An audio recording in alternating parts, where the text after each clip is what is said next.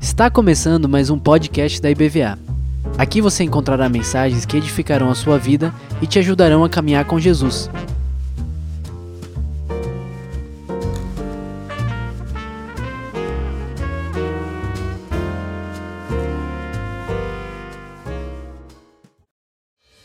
Boa noite, igreja. Paz do Senhor. Amém, pessoal. Meu nome é Felipe, vocês já me conhecem, sou seminarista aqui da igreja e estou muito feliz de estar aqui mais uma vez, podendo compartilhar com vocês é, alguma coisa né, que o Senhor esteja colocando no meu coração. Eu queria convidar vocês a fecharem os olhos comigo para a gente orar, antes de a gente começar a nossa reflexão de hoje. Senhor Deus, a gente é grato por mais uma vez poder estar aqui na Sua casa, Senhor Deus, em mais uma semana, em mais uma quarta noite, mais um culto de oração, Senhor Deus. A gente pode estar desfrutando da Sua presença, adorando o Senhor, Deus, e crescendo em conhecimento e sabedoria por meio da Escritura. Fala com a gente agora, Deus, nos ensina nos ensina como viver, Senhor Deus. Nos ensina como viver de modo digno do nosso chamado, de forma que te agrade, Deus. É o que nós te pedimos em nome de Jesus. Amém. Pessoal, eu vou pedir para vocês já irem abrindo suas Bíblias no livro de Eclesiastes, lá no capítulo 3, certo? Vou deixar vocês abrindo aí. Enquanto eu faço a minha introduçãozinha aqui. É, vou pedir para o pessoal colocar o relógio aí para mim porque senão eu não vou me lembrar do tempo. É, mas assim, quantos de vocês têm uma terra do nunca aqui? A maioria de vocês deve saber o que é a terra do nunca, né? Os que já conhecem a história do Peter Pan, a terra do nunca era aquela ilha, né? Uma ilha mágica em que o tempo não passava, em que as coisas pareciam durar para sempre. Né? O protagonista da história, o Peter Pan, ele é uma criança que vive na terra do nunca e por isso ele nunca envelhece. O maior medo do Peter Pan é esse, é ele envelhecer. Né? E às vezes a gente assistindo esse filme, ou lendo o livro, ou vendo as peças de teatro, né, durante a nossa infância, a gente tem a impressão de que o Peter é o herói da história, ele é o, né, ele é o exemplo, a pessoa a ser imitada. Mas quando a gente cresce mais um pouco e a gente lança um novo olhar sobre essa história, a gente percebe que o Peter, na verdade, não é tão heróico assim. Né? Ele está fugindo de algo que é inevitável. Na realidade, ele está fugindo de algo que é devido, algo que é necessário, que é crescer. Ele quer viver na infância para sempre, ele não quer ser um adulto, ele quer fugir do tempo. Por isso ele vive na terra do nunca. Qual é a nossa terra do nunca? Qual é o tempo que a gente quer parar? Talvez você esteja me ouvindo e esteja pensando assim: ah, Felipe, mas eu já passei dessa fase, já não quero mais ser criança, então acho que talvez essa palavra não seja para mim. Bom, o vilão da história, ele não é uma criança, né? O vilão da história é o Capitão Gancho. Capitão Gancho, ele é o maior inimigo do Peter Pan. Então ele sabe que o Peter Pan, né, ou pelo menos ele discorda aí ideologicamente do Peter Pan. Então, provavelmente, né, é, ele deve estar certo. Mas ele também não está certo, porque ele também tem medo do tempo. Quem lembra da história lembra que o inimigo, né, o, o maior medo do Capitão Gancho é um crocodilo que engoliu um relógio. E aí, todas as vezes em que esse crocodilo está perto, se aproxima, né, as, que sua presença ameaçadora se aproxima do Capitão Gancho, ele ouve tic-tac, tic-tac, tic-tac. Na realidade, o Capitão Gancho, inimigo do Peter Pan, também é um outro homem que tem medo do tempo. Ele não quer mais ser criança. O Capitão Gancho tem medo da morte. Ele tem medo de que o seu tempo acabe. Quer seja porque a gente quer permanecer na infância, quer seja porque a gente quer evitar a morte a todo custo, muitos de nós estamos como o Peter Pan ou como o Capitão Gancho, presos em alguma terra do nunca. Qual é a sua terra do nunca? Qual é aquele lugar, qual é aquele ponto do tempo da história que você gostaria de pausar e dele nunca mais sair? Eu sou uma pessoa que não gosto muito de mudança. Eu sou meio conservador assim para as coisas. Né? Eu gosto de as coisas se mantendo exatamente como elas sempre foram. É a minha tendência, é a minha personalidade. Quando eu estava na escola, né, no ensino fundamental, eu não queria ir para o ensino médio. Quando eu fui para o ensino médio, eu não queria ir para a faculdade. Quando eu fui para a faculdade, eu queria que a época de faculdade durasse para sempre. Né? Então, a minha vida ela sempre foi marcada por um certo receio da mudança, do novo. Mas a gente precisa dizer tchau, pessoal, à terra do nunca. Porque tanto o Peter quanto o Capitão Gancho, eles estão errados. A terra do nunca é um lugar imaginário, ela não existe. Não há como fugir do tempo. O tempo, ele, ele vai alcançar todos nós, como aquele crocodilo que perseguiu o Capitão Gancho com um relógio dentro do seu estômago. É, vamos então começar a nossa leitura do livro de Eclesiastes, para a gente poder entender um pouquinho mais do que a Escritura tem a dizer a esse respeito, certo? A partir do verso 1. Há um momento certo para tudo, um tempo para cada atividade debaixo do céu. Há tempo de nascer e tempo de morrer, tempo de plantar e tempo de colher, tempo de matar e tempo de curar, tempo de derrubar e tempo de construir, tempo de chorar e tempo de rir, tempo de se entristecer e tempo de dançar, tempo de espalhar pedras e tempo de ajuntá-las, tempo de abraçar e tempo de se afastar, tempo de procurar e tempo de deixar de buscar, tempo de guardar e tempo de jogar fora, tempo de rasgar e tempo de remendar, tempo de calar e tempo de falar, tempo de amar e tempo de odiar, tempo de guerra tempo de paz. O que as pessoas ganham com tanto trabalho árduo? Eu vi o fardo que Deus pôs sobre toda a humanidade. E, no entanto, Deus fez tudo apropriado para o seu devido tempo. Ele colocou um senso de eternidade no coração humano, mas mesmo assim ninguém é capaz de entender toda a obra de Deus do começo ao fim.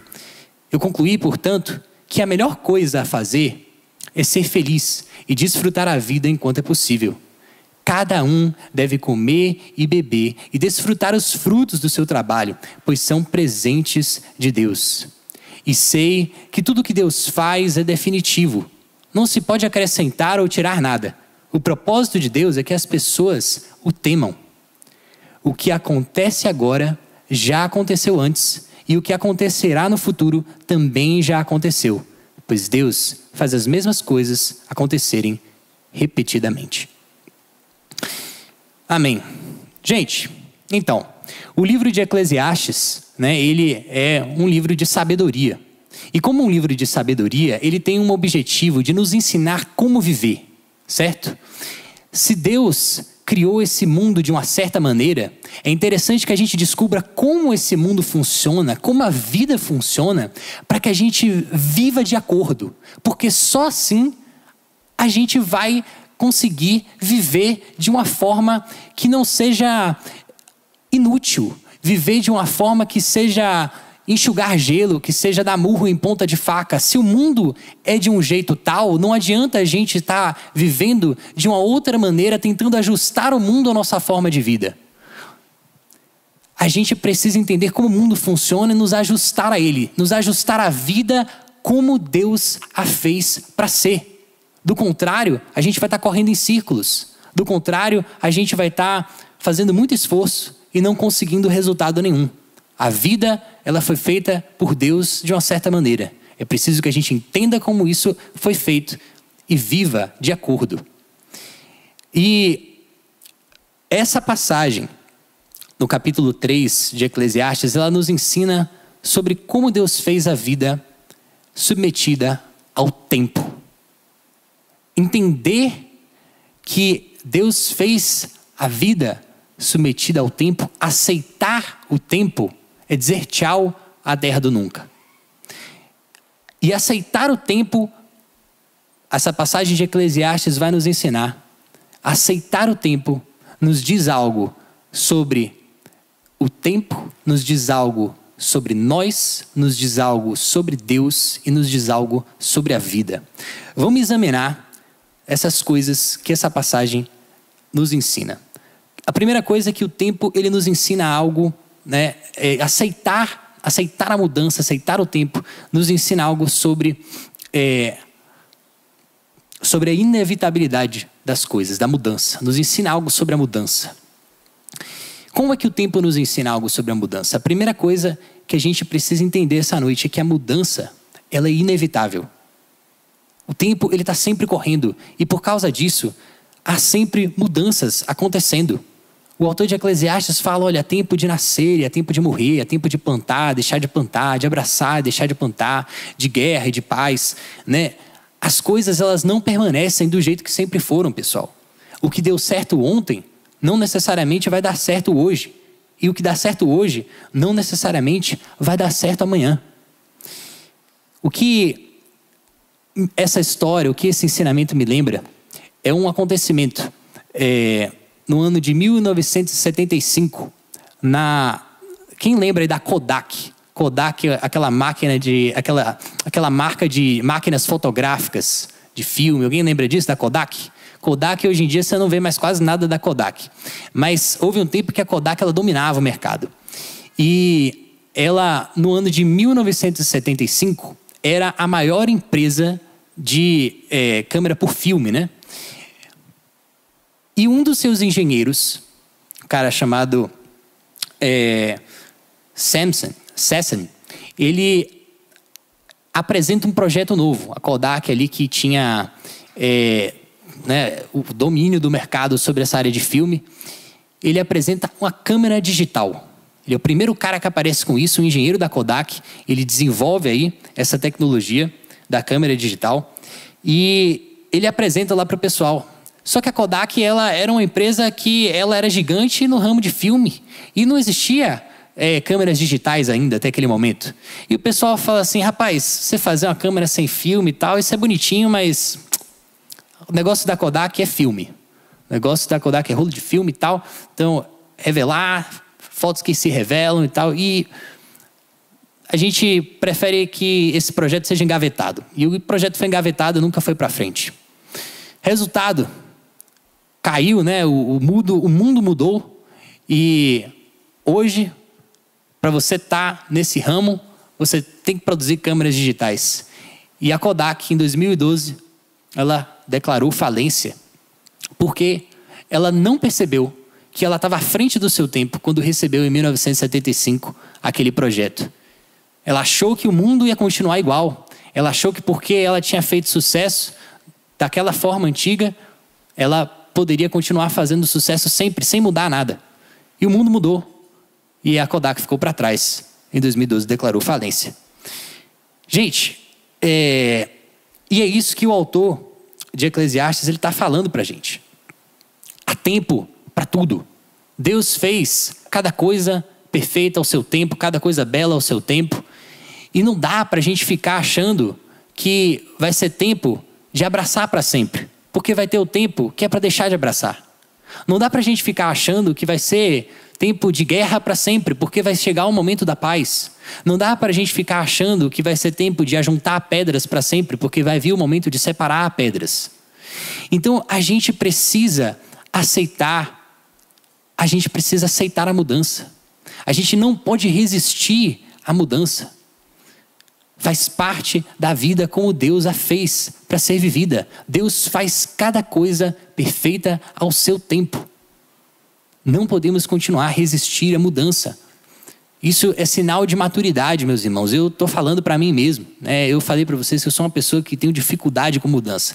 E essa, essa reflexão, ela é uma reflexão que eu é, que me marcou, né? Porque ela é, mexe com as minhas próprias dificuldades. A gente precisa ser capaz de aceitar que as coisas mudam, que não dá para continuar vivendo sempre da mesma forma. A gente descobriu isso recentemente, uma pandemia gigante né, é, tomou o mundo e mudou a forma de trabalho de muitos de nós. Alguns de nós aqui tivemos que aprender a usar é, o computador mais profundamente, aprender a usar aplicativos de videoconferência, a dar aula pelo computador. Muita gente é, teve que aprender novas formas de fazer o que sempre fizeram, porque o mundo já é diferente, já é um lugar novo. E isso vai continuar sempre acontecendo. Por quê? Porque o livro de Eclesiastes, ele nos ensina, né? Ele nos ensina algo sobre a mudança, mas ele nos ensina algo também sobre nós mesmos. E o que, que é isso, né? Se o livro de Eclesiastes ele nos ensina que o tempo ele é inevitável, que a mudança é inevitável, ele nos ensina também que nós somos criaturas. E é por isso que a vida muda. Porque a gente é criatura, pessoal. Olha só, ali no livro de Eclesiastes, no, no, a partir do, do verso 9, olha só o que o autor vai dizer. Ele vai falar assim, ó.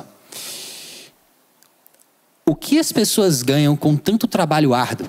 Eu vi o fardo que Deus pôs sobre toda a humanidade. E, no entanto, Deus fez tudo apropriado para o seu devido tempo. Ele colocou um senso de eternidade no coração humano, mas mesmo assim, ninguém é capaz de entender toda a obra de Deus, do começo ao fim. Gente, é, essa expressão senso de eternidade, é, ela é traduzida dessa forma, dessa mesma forma em várias versões em português. É, mas há outras possibilidades de tradução aí, e algumas, e algumas versões vão trazer isso. É, e, embora a maioria traga senso de eternidade, eu acho que faz mais sentido ver essa expressão como significando um senso de ignorância Deus colocou no coração do homem a ignorância. Por que isso? Porque, veja bem, a passagem está falando para a gente sobre todas as coisas né, que acontecem ao longo da vida de alguém, entre o nascimento e a morte de alguém, sobre as mudanças que acontecem: tempo de nascer, tempo de morrer, de plantar, de colher, de juntar pedras, separar pedras. Mas, é, embora a gente tente, a gente não consegue saber o que a próxima estação vai trazer. A gente não consegue saber o que o amanhã trará para nós. Antes da pandemia em 2019, eu duvido que qualquer um de nós imaginaria que o mundo em 2020 ficaria do jeito que ficou. Isso jamais passaria pela cabeça de ninguém. Pandemia parecia coisa de livro de história. Gripe espanhola, lá nos, é, no início do século, no século 20. Mas, no entanto, essa mudança gigante ocorreu. E aí, é, Talvez isso explique melhor o que o autor de Eclesiastes esteja tentando dizer. Deus, né, fez tudo apropriado para o seu devido tempo, mas colocou um senso de ele colocou uma ignorância, um senso de ignorância no coração humano. Mesmo assim, ninguém é capaz de entender toda a obra de Deus do começo ao fim. Ou seja, a gente tem o desejo de entender qual é a obra de Deus do começo ao fim. A gente tem o desejo de entender o que, que virá amanhã, o que, que Deus está preparando para amanhã, o que, que é, o, o novo tempo vai trazer, mas a gente não sabe, a gente é ignorante.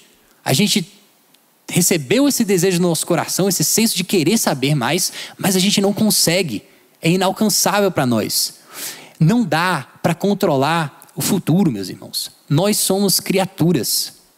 Nós somos criaturas, não somos Deus. Deus é quem fez as coisas belas ao seu próprio tempo. E Deus também colocou a ignorância no coração humano a respeito do futuro.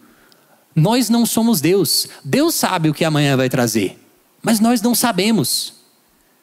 Então, há um erro que a gente pode cometer quando a gente está lidando com a mudança, com a terra do nunca. A gente pode querer fugir dela como quis a Kodak, escapar das mudanças, manter a vida sempre como ela sempre foi. Mas a gente pode cair num outro erro, que é o erro de tentar controlar o futuro, que é o erro de tentar prever como as coisas vão acontecer. E tem muitos de nós, eu muitas vezes faço isso, que vivem no amanhã, mas não, não vivem no presente, vivem tentando controlar todas as circunstâncias, fazer com que o mundo de amanhã, eu não sei, eu não sei o que virá, mas eu preciso prever, eu preciso né, tá dando conta aqui de todas as possibilidades, dando conta de todas as contingências, porque quando o amanhã chegar, eu vou estar pronto, eu vou saber exatamente o que vai acontecer e nada que possa vir a passar vai me surpreender. Eu vou estar preparado para todos os possíveis resultados. E a gente vive nessa. Só que isso é impossível. Existe um erro que a gente pode cometer, tentar evitar a mudança, mas o outro erro é tentar, de alguma forma, suprimir a mudança, vencer a mudança, é tentar sempre estar um passo à frente do tempo. E isso não dá para fazer, a gente vai viver ansioso, a gente vai viver eternamente estressado, porque o livro de Eclesiastes está tentando nos ensinar aqui como viver a vida da forma que ela foi feita para ser vivida. A vida como Deus a fez, o mundo como Deus a fez. E o mundo como Deus o fez é um mundo que a gente não sabe o que o amanhã vai trazer. Não tem como. A gente precisa aceitar isso. Aceitar o tempo, aceitar a mudança é também estar preparado para entender que a gente é criatura. E se a gente é criatura, a gente é, não é Deus. Ser, faz parte do ser criatura, não saber de todas as coisas. Faz parte do ser criatura estar nas mãos do Criador. E muitos de nós, na nossa, eh, nas nossas tentativas bem intencionadas de se preparar para o amanhã, estamos, na verdade, mascarando um desejo de ser Deus, de controlar todas as situações como só Deus pode fazer. Não estamos aceitando nossa finitude. A gente é finito. Não cabe a nós controlar o tempo não cabe a nós controlar o futuro. É por isso, pessoal, que a gente não precisa, não deve, não pode andar ansiosos. A ansiedade, muitas vezes, parte de um desejo. Eu não estou dizendo que sempre, mas estou falando que algumas vezes ela parte de um desejo de sentar no trono de Deus e dar conta do mundo melhor do que Deus dá. Porque a gente não consegue suportar a ideia de que o amanhã não é uma criação nossa, mas é de Deus. Só que nós não somos criadores, somos criaturas. Nosso papel é se submeter, é aceitar o tempo. Isso nos leva a outro ponto.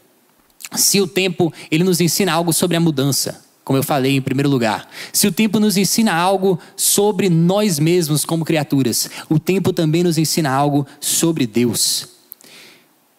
A partir agora do verso 14, vamos ler aqui o que Eclesiastes vai falar para a gente. O tempo nos ensina algo sobre Deus. O que, é que eu estou querendo dizer com isso? Ele fala aqui: E eu sei que tudo que Deus faz é definitivo. Não se pode acrescentar ou tirar nada. O propósito de Deus é que as pessoas o temam. O que acontece agora já aconteceu antes, e o que acontecerá no futuro também já aconteceu, pois Deus faz as mesmas coisas acontecerem repetidamente. O que é que o autor de Eclesiastes está querendo dizer com isso? Ele está falando o seguinte: gente, Deus não está errado em não nos dizer o que o futuro trará. Deus não está errado em esconder de nós todos os fatos do amanhã. Ele é Deus, ele pode fazer isso. A gente, às vezes a gente fica, meus irmãos, e eu fico, eu fico, muitas vezes indignado com Deus, porque Ele não me dá uma profecia, uma palavra aí que me diga todos os acontecimentos que vão é, me ocorrer de agora até o final da minha vida, porque assim eu poderia me preparar muito melhor, né? Se Deus me falasse o que, eu vou estar fazendo daqui a 5 anos, daqui a 10 anos, daqui a 15 anos, eu vou me preparar muito melhor, vai ser muito mais fácil, né? vai evitar muito estresse, muita preocupação. Por que Deus não faz isso logo? Né? Ô Deus, eu vou te dar umas ideias aí, porque você né, não sei se está entendendo como as coisas funcionam aqui, não. tem tempo para poder ficar esperando até as coisas acontecerem. Eu quero já me adiantar, né? Mas irmãos, Deus é Deus. Ele não está errado, não. Ele está certo, porque Ele é quem é Senhor, Ele é quem é soberano. Nosso papel é sermos criaturas e o dele é de ser criador.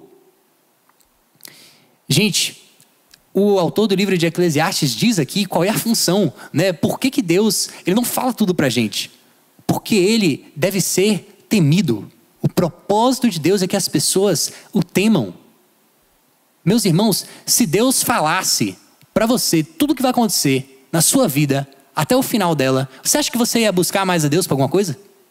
Você acha que você ia orar mais, você ia né, buscar santidade, buscar se aperfeiçoar, se parecer mais com Jesus? Se Deus te dissesse aí o caminho das pedras, agora você sabe tudo, você acha que você ia procurar Deus? Não ia. Mas eu vou te dizer um negócio: você precisaria de Deus tanto quanto você precisa agora, embora você achasse que não precisava mais. Só que você não ia buscá-lo, então você ia perecer nos seus pecados. Deus não faz isso. Deus, ele nos protege de nós mesmos. Ele não deixa que a gente saiba de tudo, que a gente controle tudo, porque Ele é quem é Deus. E Ele está certo nisso. Deus é Deus. Ele deve ser honrado, Ele deve ser temido. Esse é o nosso papel como criaturas: honrá-lo, temê-lo, nos prostrar diante daquele que tem o um controle de todo o tempo e aceitar as mudanças que vêm da sua mão. Gente, sobre a vida, sobre a vida como Deus a fez para ser vivida. Olha só aqui, é, a partir do verso 12. Concluí, portanto, que a melhor coisa a fazer é ser feliz e desfrutar a vida enquanto é possível.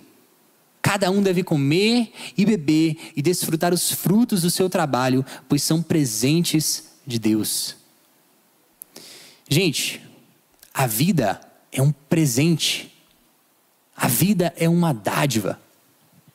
Às vezes a gente fica tentando controlar a vida como se ela fosse uma propriedade nossa.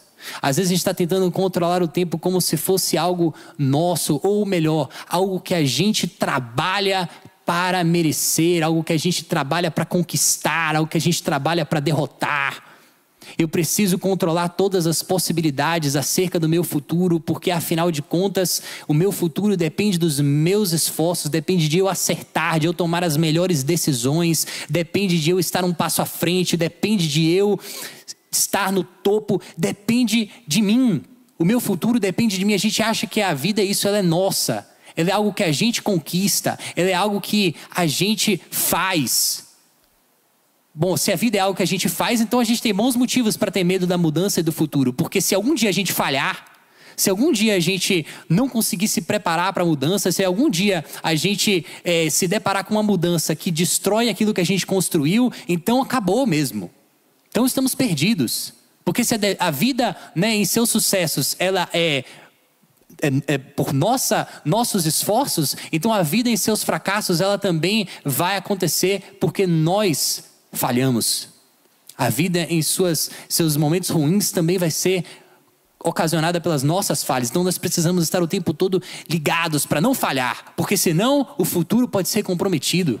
Senão, eu não vou ter dinheiro para pagar a faculdade de medicina dos meus filhos. Senão, eu não vou ter condições de é, sustentar o meu casamento e a minha família. Senão, eu não vou conseguir é, realizar aquele meu sonho de estar no topo da minha carreira. Senão, eu não vou conseguir. Senão, senão, senão, eu não vou conseguir. Não vou fazer. E por isso a gente teme, por isso a gente anda ansioso, mas a vida não foi feita para ser vivida desse jeito. A vida não é algo que nós conquistamos. A vida é algo que Deus nos dá. A vida é um presente de Deus. Meu irmão, o que você conquistou, minha irmã, o que você conquistou, se a sua vida tem alguma coisa de boa hoje, é pela misericórdia, pela graça de Deus que te dá essas coisas de presente. Então, a gente precisa começar a ser grato, a gente precisa começar a agradecer e fazer o que o autor do livro de Eclesiastes está falando aqui. Esqueça por um momento o futuro, esqueça por um momento a preocupação que você tem em relação ao dia de amanhã e aproveite o hoje. O que Deus te dá, as coisas boas, família, amigos, um culto na igreja, uma boa comida, um dia de sol, essas coisas, meus irmãos, elas precisam ser aproveitadas. Mas alguns de nós estamos tão focados no futuro, estamos tão focados em conseguir mais recursos, estamos tão focados em conseguir garantir uma segurança para o dia de amanhã que a gente não vive o presente. Só que o tempo de agora é isso mesmo, ele é um presente. Vamos tomar cuidado, pessoal, para que a gente não perca esse presente, para que a gente não deixe ele passar, porque ele está aqui agora. A gente está passando tempo investindo, comprando, é, a gente está passando tempo trabalhando para garantir, por exemplo, o futuro dos nossos filhos, mas a gente não passa tempo com os nossos filhos hoje. A gente está o tempo todo buscando é, se preparar ou é, construir, é, crescer na nossa carreira, mas a gente não consegue aproveitar das coisas boas que a nossa carreira nos dá agora. A gente talvez nem se lembre mais por que a gente entrou nessa carreira em primeiro lugar. Talvez alguns de nós já nem sequer tenham mais amor pelo trabalho que fazem. Porque a gente está o tempo todo preocupado com o amanhã, tentando se antecipar ao amanhã, tentando construir algo para o amanhã, como se a vida fosse alguma coisa que a gente merecesse ou trabalhasse para ter. Mas a vida, ela é um presente de Deus. E se ela é um presente de Deus, ela quer dizer sim, que eu não tenho como controlar o futuro. É um presente que Deus vai decidir me dar se eu vou ter uma grande carreira, se eu vou ter uma carreira de que ninguém vai lembrar, se eu vou ter, é, se os meus filhos vão fazer a faculdade que eles queriam, se eles não vão conseguir fazer, se eu vou morar na casa que eu sempre sonhei em morar, ou se eu não vou morar, se eu não vou permanecer morando numa casa alugada, essas coisas elas vão ser decididas por Deus. É verdade, mas em compensação significa que agora Deus já sejamos gratos Gente, isso nos leva à nossa conclusão. Né? Eu comecei falando sobre a terra do nunca. E eu me pergunto se o nosso medo da mudança também não é um medo da morte. O capitão Gancho ele tinha medo do crocodilo com o relógio, não só porque o crocodilo com o relógio representava o tempo, mas é porque o tempo, né, ao se esgotar, traria a morte. O crocodilo queria devorar o capitão Gancho. Por isso ele temia tanto aquele animal. Mas é, não é só o Peter Pan que nos ensina isso. Porque o autor de Eclesiastes, ele também começa essa passagem falando sobre isso. Ele começa aqui no verso 2: há tempo de nascer e tempo de morrer. A vida, ela talvez em suas mudanças não seja tão assustadora, porque não só porque amanhã trará algo diferente, mas porque aquilo que hoje acontece talvez já não aconteça mais. O que, que eu estou querendo? Eu vou repetir isso. Talvez a gente tenha tanto medo assim da mudança, do tempo, porque não só porque o amanhã vai ser diferente, não só porque o amanhã trará coisas novas, mas porque as coisas com que nós estamos acostumados, as coisas de que nós gostamos, as coisas que amamos, serão perdidas. A gente tem medo desse, desse perder das coisas. A gente tem medo de que aquilo que nós valorizamos hoje se vá. De uma certa forma, isso também é um medo da morte. A gente parece ter medo de várias pequenas mortes que acontecem assim em várias áreas da nossa vida, todas as vezes que uma mudança aparece. Quando eu tinha medo de ir para o ensino médio, eu tinha medo de perder o que eu tinha no ensino fundamental. Quando eu tinha medo de ir para a faculdade, eu tinha medo de perder o que eu tinha no ensino médio. Eu tinha medo de perder os meus amigos, eu tinha medo de perder a minha rotina, eu tinha medo de perder aquilo que era conhecido e que, de uma certa forma, eu já havia aprendido a, pelo menos em certa medida, amar. Mas a gente não precisa ter medo da mudança nem do tempo, porque a Escritura nos diz que haverá um dia em que nós vamos ter uma vitória definitiva sobre a morte. Eu queria pedir para vocês abrirem comigo lá no livro de Apocalipse, no capítulo 22. O livro de Apocalipse ele é um livro que precisa ser lido, especialmente no que se refere a essas visões que ele traz, é, de uma forma bastante cautelosa, né? porque elas, é, muitas delas, né, elas são difíceis de interpretar. E a gente sabe disso.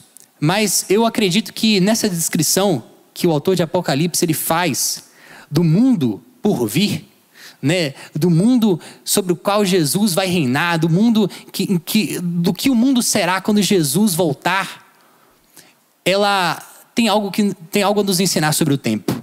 E acho que é, a gente vai conseguir entender isso aqui. Olha só. Então o anjo me mostrou o rio da água da vida. Isso ele está vendo a visão da nova Jerusalém, do mundo por vir, da nova criação, do mundo restaurado quando Jesus voltar. E ele, ele vê isso, a água da vida, transparente como cristal, que fluía do trono de Deus e do Cordeiro, e passava no meio da rua principal.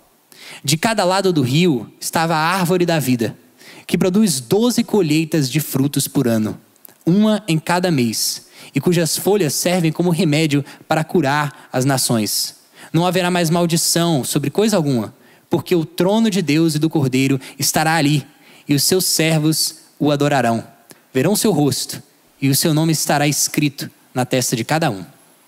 Gente, algumas pessoas falam que a eternidade ela é, ela vai ser ausência de tempo. Não vai ter tempo na eternidade. Eu eu respeito muito isso, eu, eu, mas eu tenho a impressão de que o, o livro de Apocalipse ele está nos dizendo algo diferente. Eu não sei se não vai ter tempo na eternidade, porque me parece que é, assim é fato que a eternidade vai durar para sempre. Isso é fato.